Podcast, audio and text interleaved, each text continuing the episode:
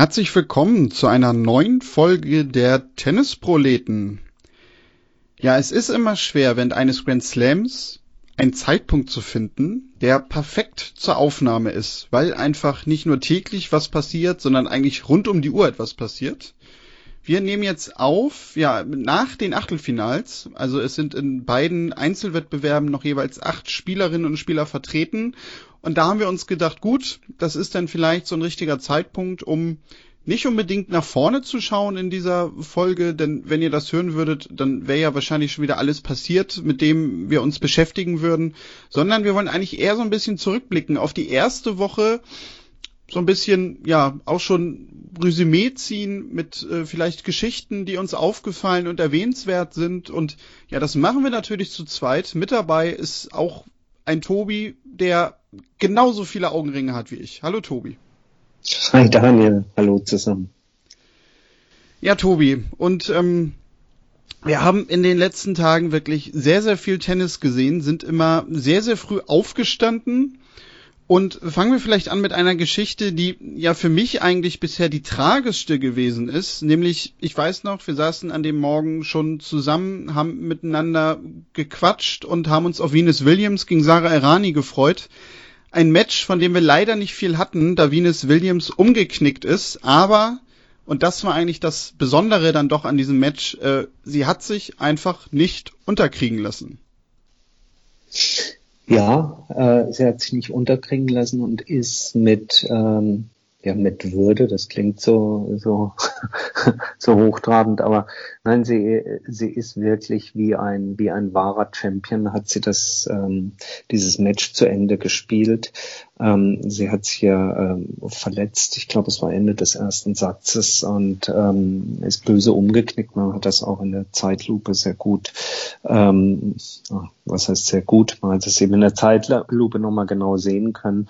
Äh, eine äußerst schmerzhafte Angelegenheit. Jeder, der schon mal auf den Knöchel getreten ist, beziehungsweise umgeknickt ist, weiß, wie furchtbar das wehtut und vor allen Dingen, wie die Bewegungsmöglichkeiten ähm, dadurch recht eingeschränkt sind danach und dann gab es eine sehr lange ähm, Verletzungspause, Medical Timeout. Äh, aber wer eben meinte, äh, äh, würde dann zum Netz gehen und, und aufgeben, der sah sich äh, getäuscht und konnte eben miterleben, wie ähm, so eine wahre Championess, äh, siebenfache Grand Slam Siegerin, dann wirklich mit äh, mit äh, ja mit Stolz dieses Match zu Ende brachte. Es kam gar nicht mehr aufs Ergebnis an, sondern äh, ich glaube, sie wollte da einfach ihr Gesicht wahren und vielleicht im Rahmen ihrer letzten Fragezeichen Australian Open äh, normal vom Platz gehen und eben nicht äh, durch eine Aufgabe. Ich fand es eine sehr schöne Szene und gleichzeitig natürlich irgendwie auch traurige. Wie ging's dir? Ja, ganz genauso, ne? Also das war ja auch die Diskussion, wie die dann am Morgen schon geführt hatten. Äh, macht sie das jetzt vielleicht auch, weil das wirklich ihre letzten Australian Open schon sind und sie weiß, äh, dass sie im nächsten Jahr halt nicht mehr nach Melbourne zurückkehren wird? Wissen wir jetzt noch nicht, ob das die Intention war oder ob das vielleicht wirklich, wie du sagtest, dieser ganz allgemeine Kampfgeist war, dass man hier jetzt nicht aufgeben will und das Ganze, wenn dann sportlich auch nur abgibt. Ähm, war für mich aber trotzdem bisher in der Woche auf jeden Fall die tragischste aller Geschichten, die wir so erlebt haben. Ähm, und da machen wir vielleicht äh, ja Übergang zu der Person, die auch schon sehr, sehr lange dabei ist. Ähm, ja, und für die, wir wissen es nicht, vielleicht auch die letzten Australian Open waren, vielleicht auch noch nicht, nämlich Feliciano Lopez hat die dritte Runde erreicht, haben sicherlich nicht alle unbedingt mit gerechnet. Ich darf es erwähnen. Ich habe so in meinem Draw vorher getippt, nämlich dass er auf Rublev treffen wird und dann leider ausscheiden wird. Das ist auch so eingetreten. Und ja, Feliciano Lopez, ähm, ein Spieler, über den, glaube ich, eigentlich nicht so viel gesprochen wird, aber ja, dessen Karriere ja doch eigentlich erwähnenswert ist. Also er spielt seinen 75. Grand Slam in Folge. Er ist seit 2002 French Open immer dabei und er hat auch seitdem, Tobi, jedes Jahr in den Top 100 abgeschlossen. Das ist eigentlich wieder mal so eine Karriere, über die wir öfter mal sprechen, nämlich eine von denen, die nicht genug Würdigung bekommen, eben weil die großen Titel nicht dabei sind. Ja, unter, unter äh, Tennisenthusiasten, äh, Spezialisten, glaube ich, kriegt er sie mit Sicherheit. In seinem Heimatland könnte ich mir vorstellen, unter dem natürlich alles überstrahlenden Rafael Nadal kriegt er trotzdem, denke ich, auch die notwendige Wertschätzung. Hm, in der breiten, breiten Öffentlichkeit magst du sicherlich recht haben. Ähm, aber ähm, wenn man sich die Zahlen eben, die du gerade eben äh, genannt hast, einfach nochmal reinzieht, dann sind das äh, ja ähm, Rekorde oder in dem Fall eben auch ein Rekord, den ja noch nicht mal ein Roger Federer hingekriegt hat.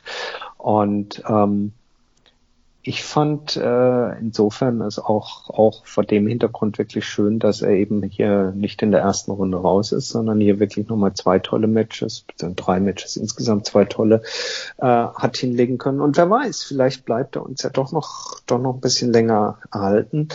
Ähm, ich finde, vorletztes Jahr war es, als er sozusagen Andy Murray zu seinem Comeback verholfen hat, als sie gemeinsam ähm, hier im Doppel angetreten sind. Das war auch nochmal so etwas, wo er sicherlich stärker im Rampenlicht stand, ähm, sozusagen als, ähm, ja, als Partner von Andy Murray. Aber da kam ihm auch nochmal, finde ich, mindestens die Wertschätzung zu, die ihm zusteht. Und insofern sicherlich auch eine der, der schönen und, und bemerkenswerten Stories aus der ersten Woche. Zumal man noch dazu sagen muss, er ist Vater geworden gerade erst und ja, es war wohl auch lange gar nicht sicher für ihn selbst, ob er sich die in Anführungszeichen Qual dieser Australian Open antun wird, auch mit der langen Quarantäne.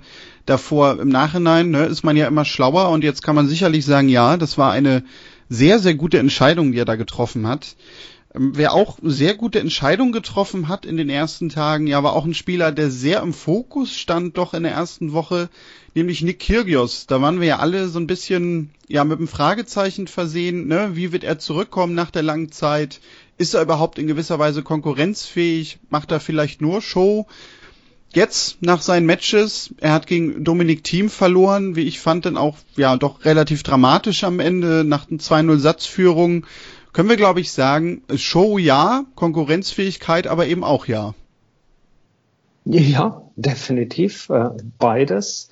Äh, und beides genau in dem Paket. Äh, also das eine gibt's bei ihm nicht ohne das andere. Ähm, also das Spiel, das verrückte Spiel, das schöne Spiel zusammen mit der Show, ja. Ähm, ganz ehrlich, die, der, der, der Freitag war ja etwas wie ein ja, ein, ein, ein opulenter Höhepunkt der ersten Woche, ja fast schon geradezu mit dem dann nicht nur drohenden, sondern zu exekutierenden Lockdown, der ja dann im Anschlussspiel stattfand zwischen Djokovic und äh, Taylor Fritz. Aber äh, es war wie ein, ich fand, es war wie ein Feuerwerk am Ende einer großen Reise. Ein, ein, ein, ein, ein Brillantfeuerwerk, mit dem das Turnier fast hätte zu Ende gehen können, Querstrich müssen. Natürlich geht's jetzt noch weiter, aber äh, kannst du dir den Kirgis äh, jetzt am vergangenen Wochenende vorstellen vor leeren Rängen ähm, in der Rod Laver Arena oder auf irgendeinem anderen Court die gleiche Leistung abzurufen, ohne die brüllenden Australierinnen, äh, ohne diese Atmosphäre? Das geht ja nicht. Also ich glaube, es gibt ihn nur in diesem Gesamtpaket und äh, insofern fand ich, war das, ähm, ich hoffe nicht, dass es der Höhepunkt war, der Australian Open, aber einer der Höhepunkte war es ganz sicherlich. Und ohne auf das, ähm, auf das Spiel jetzt im Detail einzugehen, das haben wir sämtliche Tennismedien am Wochenende auch, auch, auch getan, war es ähm, für mich die perfekte Inszenierung aus, äh, und das gilt übrigens für beide Spieler aus, aus ähm, äh, Spiel, aus Technik, aus Spielwitz und eben aus Psychologie. Und das trifft für beide zu ich meine, dass der Dominik-Team da so die Kontenance bewahrt hat und so ruhig geblieben ist und sich nicht hat beeindrucken lassen, ist genauso bemerkenswert wie ähm, das Feuerwerk, was Kyrgyz da abbrannte. Und äh, weiß nicht, mir kam dieses Bild einfach, dass ähm, der war ja wie eine, wie eine, wie eine Metalband. Der war wie, wie wenn du Metallica siehst, die auf die Bühne kommen und da loslegen. Und zwar Vollstoff und volle Pulle. Aber die große Frage ist eben, und das schafft Metallica, ja, wenn die nach 90 Minuten dann irgendwie so ein langsames Stück spielen, Nothing Else Matters. Und genau das ist bei Kyrgios auch passiert. Wie kriegst du danach wieder dieses Haus ans Rocken? Und das meines Erachtens ist ihm nach dem, nach Ende des zweiten Satzes nicht gelungen. Er hat so gerockt und hat alles gegeben, aber nach dem etwas ruhigeren Stück zu Anfang des dritten Satzes hat er, hat er es nicht mehr geschafft. Und das alles, wie gesagt, dieses Metallica-Konzert mit Feuerwerk am Ende, ähm, war, war schon das Highlight der ersten Woche aus meiner Sicht. Ja, also der ganz große Unterschied ist dann, glaube ich, zumindest bei ihm, er muss danach nicht in den Entzug. Ähm, das äh, ist auf jeden Fall positiv. Aber ja, es ist ja leider was dran. Ähm, ja, aber wenn ich dich das fragen darf, äh, also äh, insofern, er muss nicht in den Entzug, aber ähm, wie, wie, wie siehst du das? Ich meine, mit dem, was jetzt, ja, wir wissen Corona und wir wissen das, was weiß ich beispielsweise, äh, Monte Carlo jetzt schon angekündigt hat, äh, dass es ohne Zuschauer stattfinden wird. Also nur mal vor diesem Hintergrund, dass wir mit Corona und damit mit Corona und den äh, eingeschränkten Tennisturnieren weiterleben müssen. Siehst du Kyrgios in den nächsten Monaten? Also ich glaube schon, dass es schwieriger für ihn ist. Ähm, das, ich glaube, er ist wirklich ein Spieler, der sehr vom Publikum abhängig ist, weil er braucht halt, äh, ich glaube, das muss gar nicht mal in Australien sein, aber er braucht halt äh, Leute um sich herum, mit denen er irgendwie kommunizieren kann, äh, mit denen er interagieren kann, die er irgendwie aufpeitschen kann. Er braucht Reaktionen, glaube ich, auch für sein Spiel. Und ja, das macht es sicherlich schwieriger für ihn. Also da bin ich nämlich auch sehr gespannt ähm, weil ich weiß gar nicht, wo das war. Ich hatte irgendwo auch gelesen, das muss irgendein Podcast gewesen sein, der das als Zitat hatte. Ähm, das ist der Kirgios, den wir brauchen, aber wenn er in die Top Ten will oder nach oben, dann muss er halt mal dieses Ganze drumherum abstellen. Da muss ich aber sagen, bin ich echt gegenteiliger Meinung. Also ich glaube, Nick Kirgios kann nur in die Top Ten kommen, äh, wenn er dieses Publikum und diese Interaktion um sich hat. Ich glaube, was er vielleicht noch äh, umstellen müsste, um den nächsten Schritt zu machen, wäre dann eher eine sportliche Entwicklung. Also, dass er an seiner Fitness arbeitet, dass er einen Coach hat, äh, der ihn auch nochmal technisch und spielerisch und taktisch vielleicht auch ein bisschen weiterbringt, ihm vielleicht dann auch dadurch in gewissen Phasen eine etwas größere Ruhe vermittelt, dass das wie, ne, wie du sagst, eben nicht nur Metallica ist, sondern ähm, dass es vielleicht zwischendurch auch mal ein kleiner Song von Howard Carpendale sein kann, um dann nachher wieder Metallica zu spielen. Aber ähm, das komplett abzustellen, ich glaube, das funktioniert nicht, weil ich glaube, dann auch diese ganze Person Nick Kyrgios für sich selbst gar nicht mehr funktionieren würde. Ja, ja, da bin ich vollkommen bei dir und ich habe es dieser Tage irgendwann so geschrieben, dass ich gesagt habe, die beiden Dinge, für die Nick Kyrgios geliebt und gehasst wird und weswegen er gewinnt und verliert, ist äh, Psychologie und Shot Selection. Also genau deswegen, weil er seine Schläge so wählt und so spielt, wie er sie wählt, lieben die Leute ihn und deswegen mitunter macht er auch die Punkte, aber er verliert sie auch. Meine Güte, der hat zwei Breakbälle zu Beginn des dritten Satzes und er fängt an, einen Tweener zu spielen. Das ist eben der falsche Zeitpunkt, das zu machen da. Ja? Aber du kriegst ihn nur in diesem Gesamtpaket. Ja? Und genauso auch mit der Psychologie ich glaube, du kriegst nicht den, du kannst nicht den gemäßigten und äh, ich mache das jetzt alles äh, ganz äh, vernünftig und ich brauche auch gar nicht die Zuschauer, Kirgis, sondern wir werden ihn so nehmen äh, müssen und hoffentlich bleibt er dem Tennis auch so äh, halt, wie er jetzt ist und ähm, wenn dann die Pandemie vorbei ist, denn er ist ja auch ein starker Befürworter von, er bleibt mal zu Hause. Deswegen habe ich so meine Zweifel, ob er auf Tour geht, raus aus Australien, solange die Pandemie noch wütet. Ja, aber wenn sie dann mal vorbei ist, ähm, ja, dann äh, glaube ich schon, dass er, dass er sich auch noch mal zu höheren Weltranglistenpositionen wird schwingen können. Ja, aber genau da hast du recht. Also, weil das ist der Punkt. Also, das, das muss man vielleicht nochmal dazu sagen. Ich meine damit halt nicht, dass er, wenn er jetzt mal einen Coach haben sollte, der ihn noch weiterentwickelt, der wird ihm nicht äh, nicht äh, absprechen können und ihm auch nicht beibringen können, dass er in solchen Situationen kein Tweener mehr spielt. Weil ich glaube, Kirgos ist einfach ein Gefühlsspieler. Der macht das in dem Moment. Der denkt da ja nicht drüber nach. Aufschlag und jetzt gleich, wenn der Ball so kommt, spiele ich unbedingt einen Tweener.